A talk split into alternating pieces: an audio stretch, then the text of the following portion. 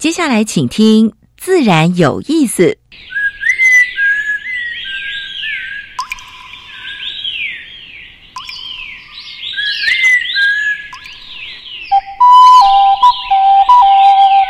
大自然是最能启发人心、最迷人的教室。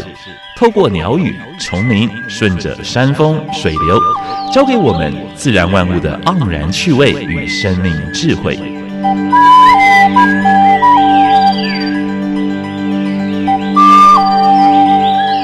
走过来，走过来，仔细听，仔细听，自然有意思。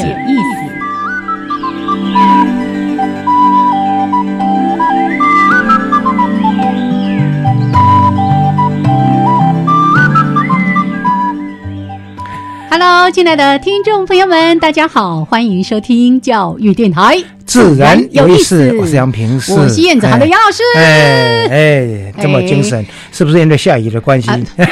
下雨凉爽，对，凉爽多了，但湿度很大呀。不过还是要下雨比较好一点，因为真的是凉爽太多了。对，而且在北部的这个阵雨是一下子下一下，然后就停掉了，所以感觉还不错。而且土地也渴。对对对，哎，我看到蛮多的地方植物都都是都是干的，哎，都都连连的，对呀对呀，就偶尔这样是来来一阵也好。我们总是这样期待，就是说雨要下，但不要下太大哈。但是要下在对的地方，哎，保要停工了。哎，说到那个雨下在对的地方，是是是，我上个礼拜上个礼拜我们两个都在外面 啪啪走，对不对？我是去山上爬山，哎，杨老师去哪里？啊，去泰国了。啊，老师去游玩我南进，南进看当地的。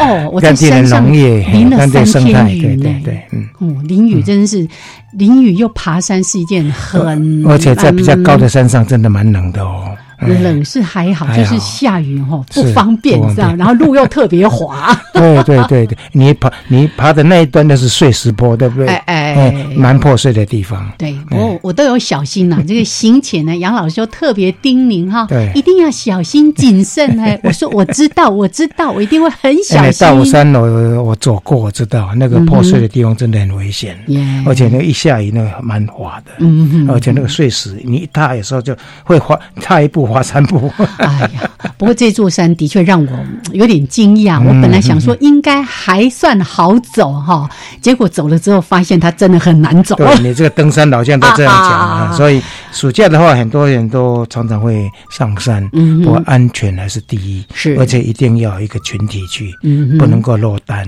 啊。如果即使两个人都还不够，最好是整群人，对，才彼此有个照应，互相照应。说到安全的问题，刚才在录音。之前还在跟杨老师提到，我昨天刚好看到那个电视新闻，嗯，就报道说我们有这个台湾的游客到肯亚去，当然肯亚那是我的老朋友哎，哎，他们家公司的，他是。一个做非洲团非常有名，口碑也真的不错，是，但是这一次出了意外，大家觉得很惊讶，然后又很不舍，对，因为河马看起来很应该是温和又很可爱的动物啊，的动物，真后来才知道说，哎，它一年。竟然造成五百人的死亡。对，听说在非洲造成人的死亡。在肯尼亚是今年是听说第六起。第六起，有时候那个小船哦，经过如果惊扰到它，它会把整艘船给弄翻的。对对，弄翻它如果再攻击就很麻烦了。是是，所以其实很多的事情就还是要防患于未然然后就是在每一个，例如说，哎，当地人有提醒你说，哎，河马其实是很凶猛的动物，是你真的要稍微离它远一点。对对对，嗯，你以为它长得很。可爱，那这张大嘴巴，对，静静在那里，你你不知道他下一秒会做什么动作，是，对，或者是亲近大自然。所以，我们一再鼓励大家一定要多多的走入自然当中。但是，真的自己要风险是相当大的，而且在台湾山上，嗯哼，嗯，你看到蛮多的翠绿的山，可是呢，它背后。如果是一个陡峭的地方，它可能隐藏蛮多的风险。哎，说到重点了。今天呢，其实为什么在一开始也花了点时间在谈到这样的一个问题？因为哦。昨天有没有看到那个新闻？有三个台风同时形成了。没有关系，我们要找到专家。现在专家又帮我们安安定我们的心。对，但是专家可以给我们很多的建议，做很多的措施。重要是民众要跟上，要配合。还有呢，要趋吉避凶的概念。对。好，今天呢，我们为大家邀请到这位贵宾呢，是我们国家灾害防救科技中心的主任陈宏宇主任，也是我们台大地质系的名教授，是当过我们台大地质系系主任，也当过我们理学院的副院长，而且他是一个杰出教授。哎，他最主要，他不不不光是说一般的科普通俗，还有跟人们民间的沟通相当好。他的研究做的顶呱呱的，没错。对，他有蛮多的文章发表在，哎，大家一直。想要上去的 nature 跟 science。耶，那待会儿呢，我们在主题时间会请陈主任跟大家好好的来说一说。当然，一方面也了解国家灾害防救科技中心在防灾方面的一些努力。当然，有很多的研究人员也做了很多很棒的一些研究，提供给大家更安心的一个生活。而且他在整合方面。整个资讯呢做得非常好，是把所有的包括台风啦、地震啦、土石流啦、雨量啦，还有包括种种有关你诶。地址跟气象的做一个结合啊，那有有个很有名的烂群主，待会儿再来说，这个让主任自己说。好，那待会儿当然在节目的一开始会为大家提供两个小单元。第一个单元是自然大小事，把过去一个礼拜全世界跟台湾发生过的有关的生态环保跟农业的一些比较重要信息，跟大家分享。是，有短短的评论了哈。那第二个单元就是台湾 special，今天我们介绍有关于台湾地名的植物，就是。也是算很多都是特有种，只有台湾才有。对，后名了哈，小小的地名，哎，竟然也有以这个小地名命名的植物。好，那待会儿呢，我们再来跟大家分享。先加入第一个小单元：自然大小事。风声、雨声、鸟鸣声，声声入耳。大事、小事、自然事。事事关心，自然大小事。哎，这几天在电视上看到一幕非常温馨，但是也蛮难过的一个镜头。嗯哼，在美国海域有一条杀人鲸，哎，啊，他的小朋友。过世的宝宝，对，这海豚宝宝就是黑白相间的杀人鲸，杀人鲸虎鲸，虎鲸呢看起来很凶的，可是呢，他对你看对那个后代这么爱，他死了十七天，照顾了十七天，照顾那个那个那个那个那个小小那个小虎鲸已经开始烂的时候，他才离开，所以。这这几天，我们知道台湾现在也是进入那个赏鲸、赏海豚的季节啊，所以希望就是去赏鲸跟赏海豚的这些朋友，就是保持一定的距离。我们需要一算把能够静静的去欣赏就好了。彼此的安全对都要照顾。嗯，所以也有一则讯息，就是呃，包括呃鲸豚协会他所发现的，就是只知道花纹海豚在玩塑胶塑胶袋。哎呀，哎呀！我们已经报过很多次，有没有？就是呃，死掉，然后呢，把把那个把那个呃解剖了之后，发现胃袋里面都是塑胶。现在这些海豚也在玩这些垃圾啊，所以呃，今年的话呢，我们知道环保署还有全世界都是说要要减速嘛，哈，我们希望能够落实啊。然后我们也报过那个长江鲸豚，现在大概一千零十二只嘛，哈。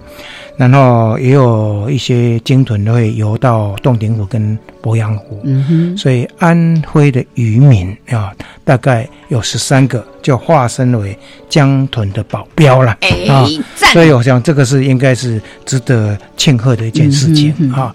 所以包括我们的妈祖鱼，包括我们的海豚，我们台湾人一样要拿出行动来保护这些动物啊。是。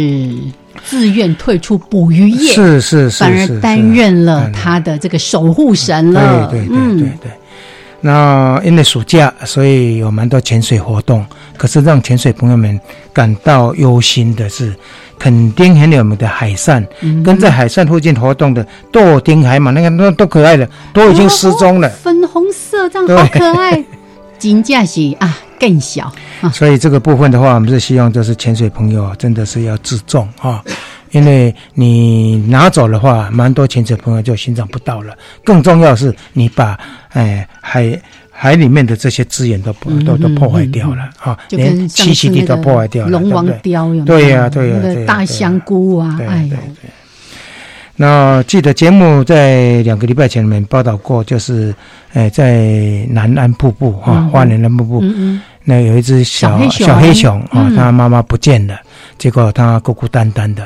那后来林路局就出动，还是把它，因为怕它单亲在野外活不下去，所以把它就用蛮人道的方式把它抓起来。那现在的话，大概就是把它安顿到。特生中心，那特生中心也不是说要把它养下来，就是慢慢慢把它养啊。现在它发现的时候呢，才四点五公斤，然后目前大概有六七公斤了啊。这是照顾的很好，然后健康状况也好很多还不错。但是现在大概就等它稍微大一点，然后慢慢就是让它适应野外环境，还是打算放到原来那个地方去，回归森林。对对对对，因为养下来是也不对的啊。呃，喜欢到阳明山去玩的朋友，一定忘不了，就是在草原上看到一堆牛群，对不对？群，对对对。但是告诉大家，这个牛它是有野性的。嗯嗯。最近就发生了两件游客遭到牛撞伤，呃，撞伤的事件。嗯。所以杨管处最近就把那个地方暂时封闭。嗯。因为你要拍照可以。但是你绝对不要尝试说要去要去玩牛的斗牛了什么之类的，那是风险相当大的。我记得前几天，呃，有一个美国的窃贼啊，他逃走了，他被发现了，结果呢，有一群牛把他围起来。所以你知道说牛一发现什么好好动动外物进入的话，它有它领域行为。是啊，所以一样，你去呃擎天岗玩的时候呢，要注意这些牛，它是有野性是。最后有一则讯息是蛮令人难过的哈，就是黑心的恶心的蛋流入市面啊，这是发生在呃我们的新竹地区啊苗栗地区的啊，呃。哎，桃园是发生在桃园哈，然后大概哎已经把它下架了哈。那这个是蛮有名的一些电瓶公司，嗯，它的提供的原料大概都是以给糕饼叶子啊，所以我们是觉得高饼叶子本身也要注意这个品质，你的材料，对这个材料你要必须不要说以为说很便宜的东西就是好啊，要小心啊，因为如果是万一被曝光了，对你的。诶，商誉也不好。当然，这家这家电瓶公司也要自我检讨，不应该赚那种小利。是，如果是已经毁坏了，不能够流到市面上的。哦，真的，这是一个最起码的商业良心。商业良心道德。好，这是今天提供给大家的自然大小事。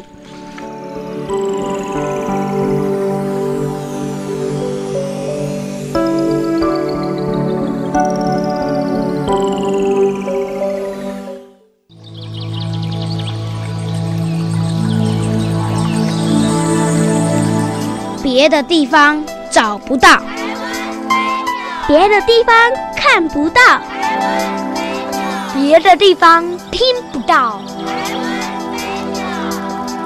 台湾 special。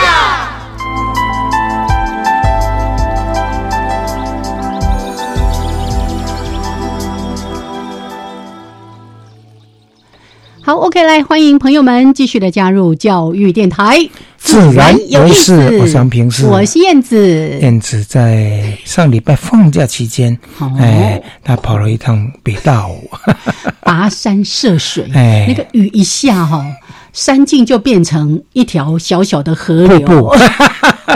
然后远处就会一直看到雨瀑，哇，这一层一层，其实蛮美的啦，蛮美的。但是呢，你就知道，它台台湾这这个风险相当大，真的，因为慢慢慢慢水的渗透，然后整个整个下来的话呢，就慢慢会变成土石流，是或者碎石流。哎，所以还是一句话。亲近山林要注意自己的安全啊，对相关的装备啦、天气啦等等的要了解一下。御寒的设备一定都要有。是的，是好。那因为说到我去爬北大雾，上一次呢，我们不是也讲到那个大武山的什么什么吗？对。今天呢，再来讲大武山的什么？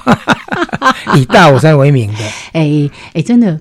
这在屏东地区哦，这是最高的一座山哇，在山顶上那个视野超好的，只是我们上去一下子那个雾就来了，都不飒飒，什么都看不到。没关系，下次再去一趟。哦，找一个秋秋高气爽的。好，我们来介绍今天的这个台湾 special 是。大武山的紫婉，婉怎么写啊？婉呢，就是草字头，加一个宛如哈，婉君表妹的那个没有女字旁，没有女字旁，对对对对，宛若什么的。好，大武山的紫婉，那可能大家对这个名字其实很陌生。你先讲说它大概是长得什么样？是什么科的？哦，很像就是野菊花，一种野菊花，野菊花，野菊花。但它是开紫色的花哦，这蛮漂亮的。对对对，尤其在高山。上这紫外线一下的话，那个紫紫色是很漂亮的。对，而且因为它是小小的草本哈，并没有像一般我们那种种植的菊花可以长到那甚至一公尺多。高山上不会太高，对，它是一个小草本在地上长的吧？他说大概高三到五公分，所以你只要走过去咻，什么也没看到哦。好，那这个这个呃植物，其实在为什么叫做？大武山紫菀，就是因为它的模式标本是在大武山这边发现，然后命名的。所以，其实这样的一个花朵，就有时候就像我们一直在说的，你如果没有特别去注意它，就是小花小草。不过还好，只是大概，哎，看到人都会拍照了，因为很漂亮的。对对对对。然后呢，他说那个鸡生叶是那种连座状的，所以它的有点什么会连座状，有点像那个什么呃。那个车前草什么不是是不是都是像这种连连座状的哈？那因为小，所以很容易就被大家给忽略掉了。那我们今天呢，把这个植物的名称介绍给大家。那如果大家有兴趣的话，可以好好的搜寻一下。可是呢，我跟大家说，我昨天很努力，一直想要多找一些它的资料，没啦，因为没啦，特有种或者分布范围蛮狭窄的，不一定有人去诶深入去做研究。嗯哼，对。好，那就只能简单说给大家听了哈。模式产地在大雾山，不过大家想看看它的那个样子，就是上 Google 哈，现在蛮方便的。对，哎，按一下去查。而且台湾的特有种，除了在台湾之外，别的地方都看不到。那我们就有机会去亲近它一下，好不好？好，OK，来，这是今天的台湾 special。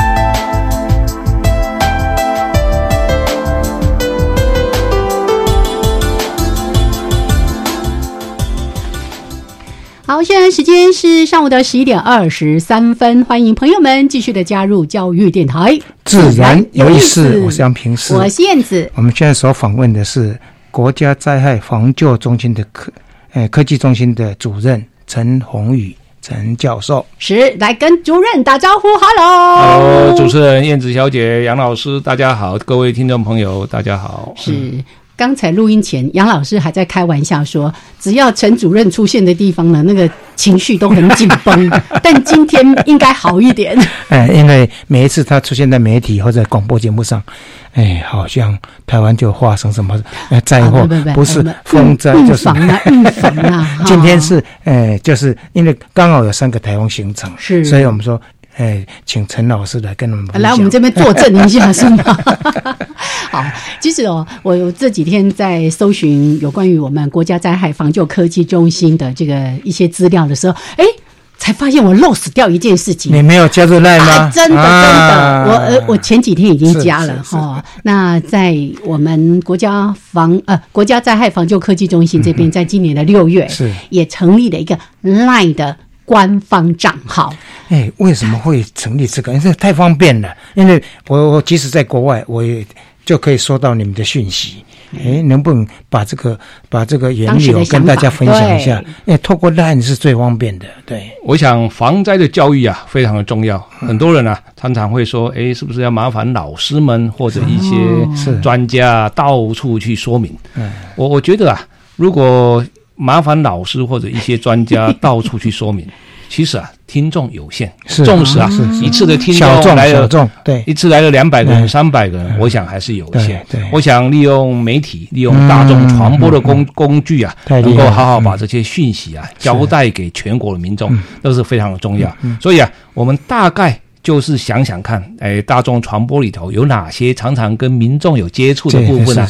那那些传播媒体的这些公共的传播措施啊，他们也觉得。防灾很重要，很重要啊！所以啊，我们在过去的一年中啊，也有跟很多单位啊，哈啊这些单位在联络，包括 Google 啊，是啊，那就是其中之一是是是是啊！所以啊，我们最主要就是提供非常简单的这些科普常识，民众听得懂的所有的语言。我们认为防灾并不是很深奥，尤其啊，这些跟我们民众息息相关的东西啊，我们希望每一则讯息，每一则应该可能会产生的冲击的任何消息。我们都可以告知民众，尤其啊，每一次台风来的时候，或者地震发生的时候，我们常常会发布。过去啊，也会发布很多的警报，讯息的警报。有时候我们常常会说：“哎，你们的你们国家灾防中心是不是只有提供给总统啊或院长官们看？”那我们现在啊，我们的想法，普罗大众府院看到的。民众同时享有，那民众要同时享有，我们就利用啊啊所有这些啊传播的讯息来传播。现在听说加入的好像已超过快一百万人。那其实，在三月二十九号啊，是他的对外的这个讯息的这个说明的时候啊。他其中已经开始讲了第一则讯息。啊，他在年度发表会的时候啊，他的年度发表会五十分钟，其中啊用了三分钟时间呢来告知全国民众啊啊有这一则他们跟我们合作的部分，哎，结果啊三分钟讲完的时候啊。秒杀，大概已经有四万个人 加入了。那当然，持续到现在啊，已经超过九十五万户啊。哈，那我们我们最主要就是说，我们所有平常所所有我们整理基本的讯息，一碰到大风大雨，我们的的这个这个平台里头会自动会自动说明出哪一个地方有有潜势的灾害，哪一个大风大雨可能会造成哪边的这些灾害，都会讯息都会及时之间。这个这个告知我们的大众，那这个告知的讯息就会从那一头传播到每一个人手上。这是到目前为止我看到政府单位里面第一第一个，应该是讲第一名了啊，就是能够贴近百姓的。所以有人在在想说，哎，你到底花多少钱去种这样的 做这样的？因为因为我在国外的话呢，我都可以接接到这个这讯息，包括最近这三三个台湾的行程，马上马上在在我的 line 里面就马上呈现。我觉得啊，大众为什么会对这个很有兴趣？因为它是跟我们的生活息息相关。对，那这些讯息也非常普通，因为都是发生在你周遭的。但是很不容易，因为我是觉得很不容易，你能够用一般民众看得懂。听得懂语言讲出来。哎，一般的话呢，如果是像以你来讲是一个大学者，对不对？哈，你写出来的，或者比如说包括气象局它发报什么，哎，什么什么什么什么那个那个那个也都蛮多学术的。那这个部分的话呢，你到底怎么做到的？啊，其实我们平常就已经准备很多基本的这个这个基本的这些讯息了。这些基本的讯息我们平常整合的很好。哦，这个当然平常已经花了很大的功夫。是但是啊，平常这些功夫我们当然都有做这些冲击的分析的。是。所以这些冲击的分析只要。一碰到现实的状况，嗯哼。就即刻啊，就会演练出来整个真实的情形来告知大家了。你们的小编群也太厉害了。其实，在我们国家灾害防救科技中心的网站，就已经建制的非常详细的完整各种类型的灾害，有还有一些很重要的，像是什么防灾很很容易的，你就可以知道说哦，我可以怎么做，我可以怎么做。呃，甚至农业方面，他们都都一过。是。好，那所以现在有这样的一个 Line 的官方的账号，大家要去 Line 的要善用官方账号上面打上四个英文字。就是我们国家灾害防救科技中心的缩写 NCDR。对，NCDR，OK，好，加入之后，它还可以让你选择你的所在位置。例如，哎，我住在台北市，我就会选我比较关心台北市、新北市。那有一些什么样的大雨的特报啦，什么什么什么的，哎，我这边就收到。还有，你如果有大雨，你如果是彰化人，你住在台北，没错，你可以把彰化也加进去。是是，你关心你的老家，哎，没错。最主要就是让民众有感。是，因为跟你是那么样的贴近，而这样的讯息随时发到大家的手上，我们就可以预先有所防范了。蛮有趣的哦，一有地震，马上就你的讯息就有了。OK，好，我们待会儿再好好的来聊一聊。那现在时间十一点二十九分过五十二秒，休息一下，一小段音乐之后回来继续加入这个主题。两个灯，三个灯，四个灯，五个灯，你灯都不随手关，以为在参加五灯奖哦。我一个关灯的小动作，省电就会大不同哦。不止这样，出门前没在用的电器电源，都应该使出一指神功把它关掉。夏日炎炎，穿着凉爽轻便的衣服也能避暑省电哦。让我们一起为节电多做一件事，少做浪费电的事。节电加减一，省电更容易。以上广告由经济部能源局提供。十二年国教新课纲将在一百零八学年度开始实施，你知道有哪些改变吗？有哪些应应的配套措施？有哪些学校的试行经验呢？为了满足大众对新课纲知的需要，教育部课程协作中心每个月十号发行电子报，传递新课纲相关资讯。掌握新课纲最新讯息，快上网搜寻教育部课程协作电子报。以上广告由教育部提供。大家好，我是戴爱玲。你一定见过那些穿梭在巷路街道、拉着沉重推车，沿路寻找可以卖钱的纸箱、保特瓶、拾荒长者的背影。全台第一家服务清寒拾荒长辈的社福团体——老人福利关怀协会，在此呢邀请您伸出援手，爱心专线零二二五七八七七三九二五七八七七三九。或搜寻把回收拿给阿公阿妈哦。加外加外，阿妈波拉，扎根格玛西卡斯达斯，的加古拉布古列列。大家好，我是来自台东的胡代明，这里是教育电台。那罗哇那咿呀那呀哦哎呀，那是你呀鲁玛的呀恩哦朋友们。就爱教育电台。嘟嘟嘟嘟嘟嘟 Open your mind, open your mind，就爱教育电台。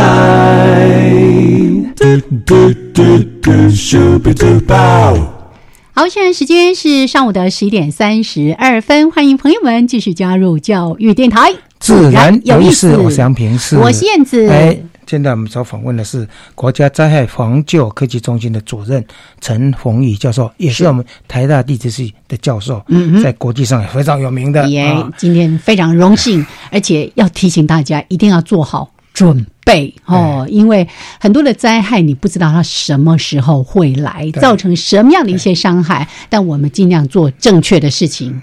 让灾害降到最低。对，嗯，诶，这个国家级的防灾中心，大家就比较影响。一发生什么比较大的地震，嗯，或者台风过之后，啊，所有的包括总统啦、行政院长啦，就马上到那个现场去，这是大家的印象，对不对？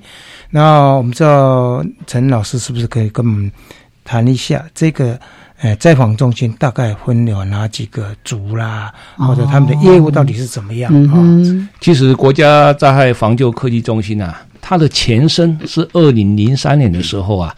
当当初的国科会，它有一个国家灾害的这些研究计划，它是从研究计划。里头，然后衍生到中心，所以这个啊，大概让全国各界啊觉得，哎，这个是一个很好的经验，让世界各国啊也常常到这个地方来看，就是你怎么会从一个一个。研究计划，然后变成一个中心，然后这个中心呢，现在变成政府的一个幕僚单位。嗯，那国家灾防中心啊，它有五个专业的技术组，是。五个专业技术组，包括了气象组，气象组就是研究这些气象啊、雨量啊。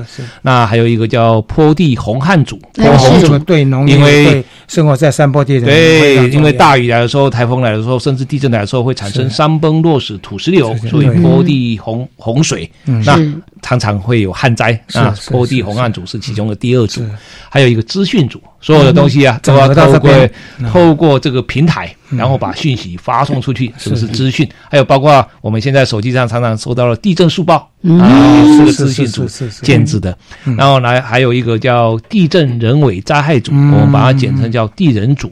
地震这个我想大家都都知道了。那人为的灾害有些像过去的高雄气爆，哦，这个人为的灾害或者是一些火灾、化学灾害，是是，他们有时候都会牵涉到。哦，所以这个就是地人组，另外一个叫体系跟社会经济。现在啊，刚刚杨老师提到农业灾害 是，如果大雨来的时候，灾损如何评估？这个体系组啊。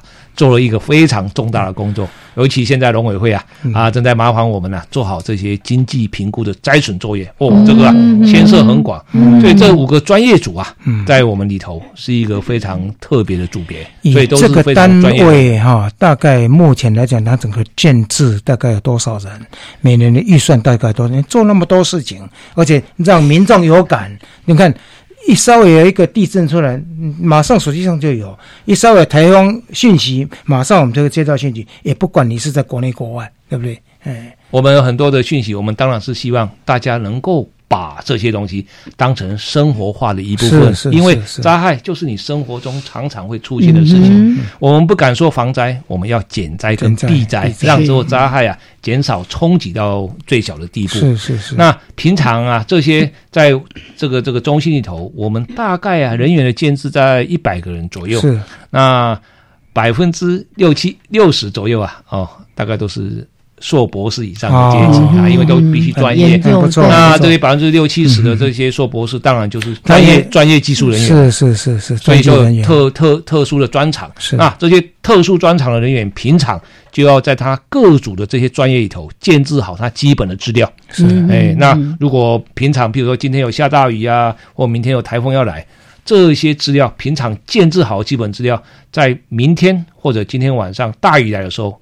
经过大数据的研判，马上即时讯息就送出去了。哦，所以这个资料是经过大数据整个分析。哦，是是是，哇，我们的大数据整合了过去那我比较有感感到兴趣的是，应该是经费相当庞大的一个单位才对啊。其实不然呢，啊，我我们其实最重要的就是人事经费了哈，因为有六七十个六七十个人专业人员，然后加上其他行政人员，总共一百个。我们一年的经费大概一亿六千万、一亿千万左右而已。这么少啊？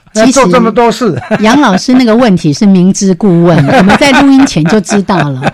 可是少少的钱却做很重要的事情，对。我想我们提供的服务很重要。啊。也许很多人都认为你经费那么少，你如何去整合各部会？我想最主要就是将全国各部会，包括农委会，包括内政部啊，包括气象局、气象局、交通部，还有各部会，还有包括山上的部落原住民委员会。哦，这些资料，还有包括水利署的水的资料，全部整合在我们大平台里头。这个大平台啊，大数据平台，常常政府讲的大数据平台，数据的平台应该要开放，所以我们所谓 open data，就在从我们这个地方啊，以身示范，以身作则，然后啊，把它给让所有的民众都能够享有。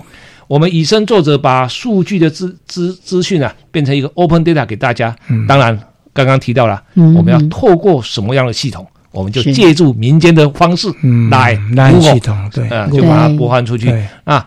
我们明明明知道我们自己没有这些经费，我们明明知道我们没有这些工具来传播，我们就利用民间的力量，产业加合成，然后把它传出去，以最最少的经费来做最多的事情。对对对，大概是目前是这样。所以你们也要成立所谓的行政法人，是已经成立了没有？当初啊，现在是当初在二零一四年之前，我们是属于财商法人国家研究实验院底下的一个中心。那二零一四年以后啊，我们经过立法院的三读通过哦，哎，变成了行政法人，也就是把它变成一个比较，很多人认为说比较独立，好像比较有一些 一些权利的部分。我比较纳闷的说，像这样一个法人做那么多事情，政府有没有给一笔基金啊？就是说一个基金，然后用孳息，除了说从从各部位或者是拿拿一些计划之外。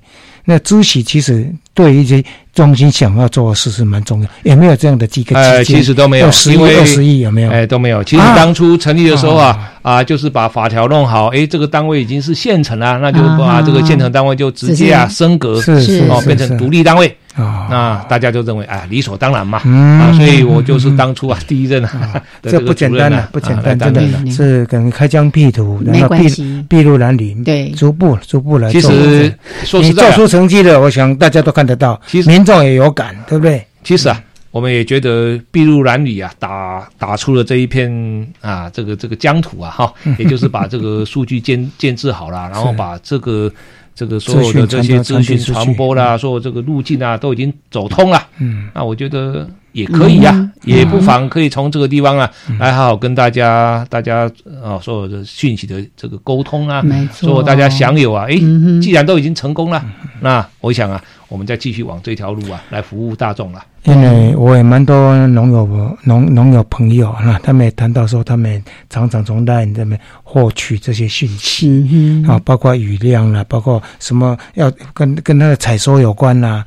啊，所以这类的话，我是觉得说，真的是在政府单位里面，我是觉得在这个这个是最贴近人心的一个，没错，呃，民心的一个一个单位。是是好，但是就像刚才主任提到的，因为。不只是主任本人，还有我们这么多这么多的同仁，是大家有使命感。使命感，我想这个是最重要的，因为每一个人的生命，我们说每一个人都不能够少，对不对？哈，所以透过这样的一些哦，各个主主事，像刚才提到的，有这个气象的灾害、坡地防旱、洪旱的，或者是地震、人为跟一些这种社会啦、农业啦等等的，大家分组一起来为大家建构出一个很好的防灾。的体系，可是刚才主任在说的，我们不敢说防灾，我们要做的是减灾跟避灾。是，哎，减灾避灾跟防灾的概念是不一样的。这个风险管理要怎么来？可不可以告诉大家？其实每一次台风一来的时候，从海上警报进入陆上警报，那中央应变中心就会开设。是，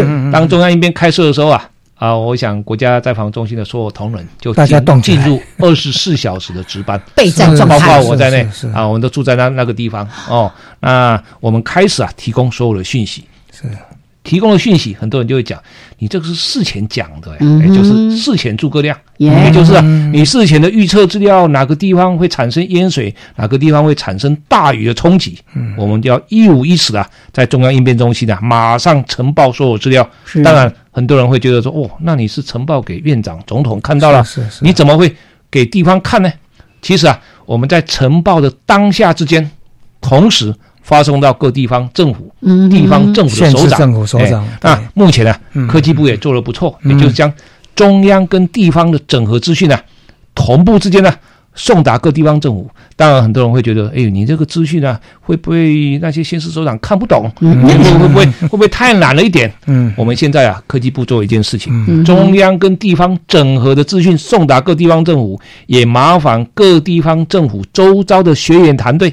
比如说，哎，送到台南市政府，那我们就麻烦台南市成功大学，哎，你到到应变中心是帮助他们。帮忙解毒。哎，前一阵子啊，台北市科市长不是讲说，哦，他的这个停班停课啊，得到了台大这个团队的这个资讯，这个啊，也就是科技部啊，哎，目前就是我们建议的，不错不错不错，要求地方的学员团队跟我们一样，地方的学员团队跟国家交防中心同样一个性质，他来帮忙各地方的。这个应变中心，也就是县市政府，因为啊，每一次灾害碰上的时候，都是县市政府站在第一线，他们就是第一线在在在在碰这些灾害的人嘛，所以啊，让他们了解，让他们去做他们第一线的工作啊。我想中央跟地方啊，不分彼此，把事情做好，减灾。避灾的措施啊，所以让我们最近这几年也很少看到有这些伤亡的次数啊啊出现了。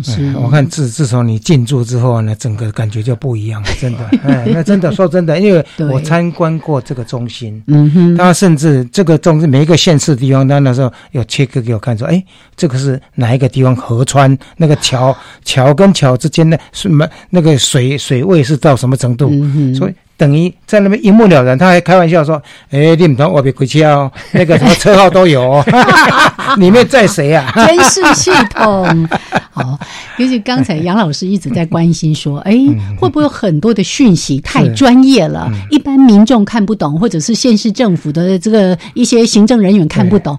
其实，在我们国家灾害防救科技中心有一个专区哦，就叫做防灾。易起来，那个易就是容易的易。那我我其实像我们经常因为做节目啊，要搜寻很多的资料，三不五时就会晃晃晃，就会晃到国家灾害防救中心这边来，真的提供了非常多的讯息。那当然，呃，这个网站的一些内容或者是 Line 的内容，我们没有办法在节目里面一一为大家说明。重要的是大家要去运用，因为就像刚才主任提到的，这些资讯是公开的，是那需要或者说。各个地方，像刚才提到那种前世区域有没有？不管是土石流，或者是地震的一些灾害，或者是洪水啦等等的，其实都有相关的资讯，都在网站上面。甚至我想后续在 LINE 上面有更多更多的东西，也都可以提供给大家。其实我们对各专业组有一个要求，也就是啊，他要上网公告他的资讯的同时，我们都很希望。他把他的这些资讯啊拿回家给他的阿公阿妈看看一看，看得懂不懂？因为啊东西都很普通，也就是啊我们希望你一图一表很简单轻易的，难怪你们那个把它表示出来，烂的资料这么易读，因为这些专家也是透过。透过他的笔，这样把把那文字修饰的，大家都看得懂。我刚才在想说，是不是要先拿回去给阿公阿妈 看？果真是这样。以前有人在谈到说，像这个食品添加物太多太多，你不知道怎么分辨，他就说你拿回去给阿妈看，阿妈看不懂的你就不要买。好，来这个段落我们先聊到这边，时间是上午的十一点四十五分过四十五秒，那稍微的休息一下，待会儿呢继续的请国家灾害防救科。及中心的主任陈宏宇主任跟大家来分享，也谈谈关于防灾的一些重要的观念。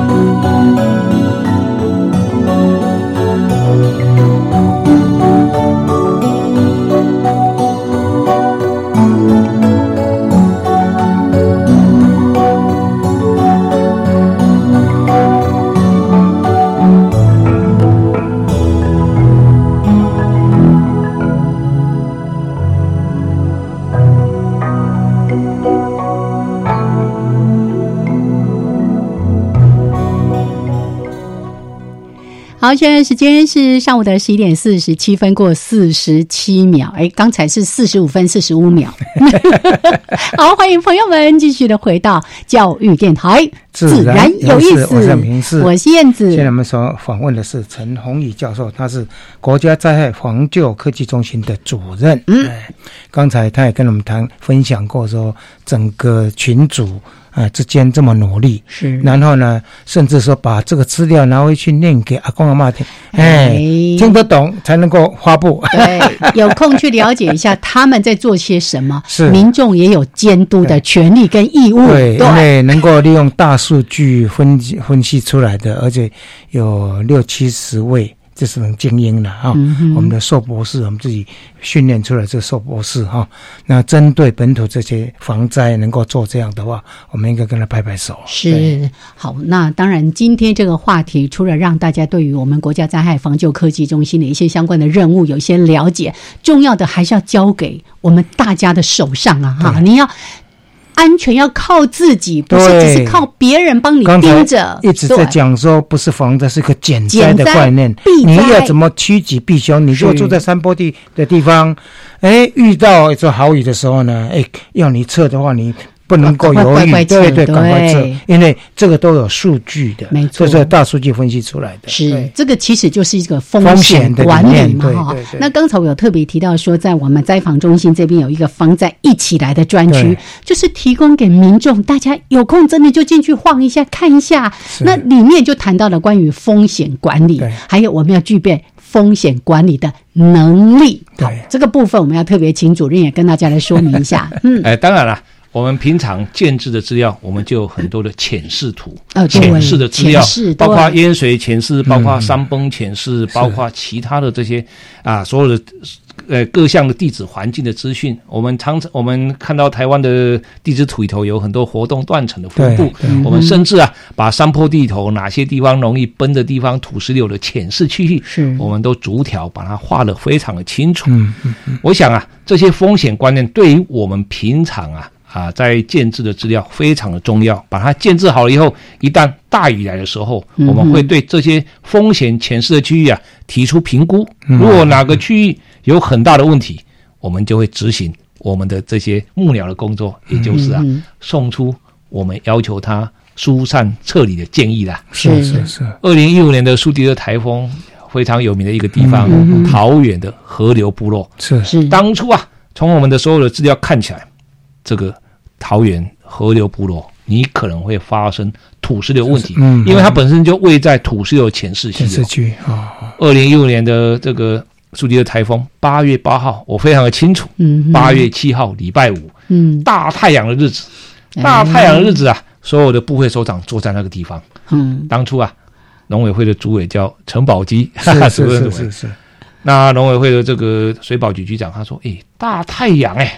会不会预测错误？所有的风险里头啊，评估出来，土石流会在半夜出现。嗯，半夜啊，现在虽然是大太阳，台风还没有登陆，台风会在晚上登陆啊。台风一登陆的时候，就是狂风暴雨啊。对，那狂风暴雨所带来的力量，因为它的风险评估里头门槛值，土石流的门槛值可能在三百毫米的时候哦，它就会产生土石流的这个这个现象哦。所以啊。在半夜的时候，它会发生。但是呢，你现在是大白天、大太阳，大家真的你去跟他讲的时候，他认为没有说服力，没有说服力。现在大太阳，你要跟我讲什么？是是。哎，不过啊，我觉得啊，大概就是最近几年的防灾交易做的不错，很多的推广，这个部落的的这些这个这个村民啊，嗯，哎，他们听完了以后，他们觉得很有道理，嗯，他们居然。也主动的，主动哦。中午十二点的时候就撤出来，保护啊宽宽的。哎，我们先到亲戚朋友家先住个晚上，也就是啊，我常常提到，嗯，十个小时，十个小时的不方便，不方便，拯救你一生的生命。对，他们在中午十二点离开了。那当然了，有些人是在傍晚离开了。傍晚的时候，太阳慢慢的下去了，哎。风雨渐渐来了，那一天的印象我最深刻。我刚好是坐在这个应变中心里头，那当初的毛前院长啊也来了，他就问了有没有彻底执行所有的疏散撤离的工作，而且要求村里长。一定要到现场去看看，大家都走了有没有撤离啊？那当初啊，雨才刚刚下，是为什么要在白天之前赶快撤离？因为晚上摸黑啊，山里头的不这个道路看不到了，而且很危险。下大雨的时候，很可能道路都会崩崩掉，而且啊，整个道路道路一崩掉以后，你那个聚落变成孤岛地区，这个就非常危险了。啊，所以啊，那个地方很凑巧的半夜。真的土石流出现了，大家看到那个土石流冲刷的样子啊，哇，那个老百姓啊，非常非常感恩啊，非常感谢啊。那当然，现在整个迁村啊已经完成了，政府已经做好完全迁村了，因为它本身就是一个风险很大的一个地方，而且啊，它本身就必须迁村的地方，也是土石流前世溪流，没有想到它发发生了。所以啊，我说这些风险管理的部分，在我们平常我们所建制大数据里头，我们就把它标的。在我们的图层里头，也就是啊，平常已经了解那台湾有哪些区域是属于这个部分。那他当然了，他过去已经几十年住在那个地方，你说要平常大好天气叫他搬走，这个好像他已经对这个地方很熟悉了。所以我们就就拜托他，在灾害要来临之前，那一个不方便的时段，请你离开这个地方，会保有你的所有的生命。所以我想，这个是这几年防灾中心在努力的。这一块了哈，让民众也了解到说要怎么减灾，怎么怎么趋吉避凶，对不对？嗯，所以这个是真的是蛮好的一个。那平常啊，平常我们这个防灾一起来这个单位哈，体社组刚刚讲的体系社会经济组，他们平常啊，除了建制这些数据以外。他们也会到各个地方去看，也就是啊，我们已经建制在浅市危险区域的部落里头，他们常常会去做社区的防灾教育。社区里头，也就是已经定好、圈会好那几个区，常常去跟他们讲哦，现在是很好的天气哦，我们要告诉你如何疏散避难。你平常如果大风大雨来的时候，你应该往东边、往西边、往哪个地方？然后要跟村里长讲，你这个地方要设置好收容所，你这个地方要设置好什么地、什么东西。平常。啊，就要好好的去跟他们讲。所以啊，大家都很忙，除了监视资料以外，平常他们也要拜访各个地方，然后去跟他们啊做好这些教育。是，所以真的是一个体系要一起动起来哈。整体的这些系统啊，你把它好好的了解，然后你平常一定要动。是，然后当然了，所有的这些我们的这个同仁啊，到现场，你讲话也要让所有人听得懂啊啊！我我们里头人当然是年轻，常常有很多到社区里头，人家会说啊。啊，小朋友怎么来跟我们讲 什么啊？因为他们很年轻啊。不过啊，从我这几年看起来，哎，效果很好。哦，年轻人啊，哇，非常的啊热情，对。啊，讲起话来非常憨厚，让让大家让这些社区的人啊，觉得他们很可爱。哎，所以大概深入社区了哈，不光是在坐在一个办公室里面分析这些大数据的资料。嗯嗯。那我比较纳闷的时候，像日本，它是一个灾害蛮多国家。对不对？但是呢，日本的话呢，最近为什么会发生这么多？他们难难道他们这个防灾的系统出了什么问题？我我我倒觉得啊，我们也许啊，台湾小。我们接触面直截了当。哦，我们直接到屏东，我直接到高雄这些社区里头啊，我大概可以马上进去跟他们聊。是。日本啊，大概因为体制上的关系，他们就比较少走动到地方去。哦，好好好，所以没有真正的那么样跟民众的有有那么多接触。我们除了同仁去拜访民众以外，我大概每一年都要拜访地方首长。啊，问问看他们，哎，你们这个地方有没有什么缺的啊？或者我们呢，跟这个地方的民众接触了。以后你们还有什么对我们的资讯不了解的？所以啊，大家彼此把中央的讯息传给地方，让地方包括首长，包括地方的这些社区民众，大家可以了解。是我们不能讲说做的非常好，但是我们希望能够更进一步啊，得到大家的资讯。嗯哼。刚才主任有提到说，在跟这个呃苏迪勒台风的时候，跟河流部落这边的民众在沟通的时候，他们听听觉得很有道理。我觉得这四个字太棒了。就其实那个是不断不断的沟通，然后也透过当然我们过去很多的绩效，哎，知道我们的预判，我们的是正确的，对，是正确的。而且就像刚才主任说的，十个小时不方便，对。就算你白走一趟啦，啊，顺便去拜访一下朋友啊，关心你一生的幸福。真的，真的，就我们经常说不要心存侥幸，这个话是非常重要的。那以前我也很喜欢说，叫做一分小心，十分安全；是一分疏忽，就十分危险。那这件事情放在防灾或者我们说的减灾避灾这件事情上面，是绝对绝对的贴切的。嗯。嗯，好所以啊，刚才提到这么多哈，那我们真的是很希望说，大家有机会到我们网站。去了解各个刚刚说的前视图，对不对哈？那也了解一下你现在居住的地区有没有危险？哎，说到这个，我我之前就有看到，不是有一段时间有什么前视图发布嘛？然后大家就攻占那个网站，所有人就看 我们住在那里。如果如果看到说，哎，我好像就住在某一个什么什么前视区域里面。其实啊，民众可以做什么？不不，很多很多人马上搬家。不不不不，很多人会觉得这个浅视图啊，是不是关系着我的房地产啊？啊，到到底我我我可能会损失多少？以前大概政连政府都不敢不敢公布。其实其其其实我到日本去，我学到一个很大的这个经验。日本啊。断层啊，画的比台湾还多，画了两百两百二十条，台湾才画三十三条。我我就跟日本人，跟日本人提的部分就是说，哎，那你那个活动断层旁边，你们敢住吗？哎，日本人讲的真好。嗯哼，那你叫我不要住在活动断层旁边，我要住哪里？右手边叫太平洋，左手边叫日本海，那我要住哪里？我们呐，就要跟所有大自然呢。息息相关的部分，共存共荣。我讲啊，这个部分就学习跟如何灾害啊，大家在一起，我们避灾减灾。那一那一刻钟，我们把它避掉。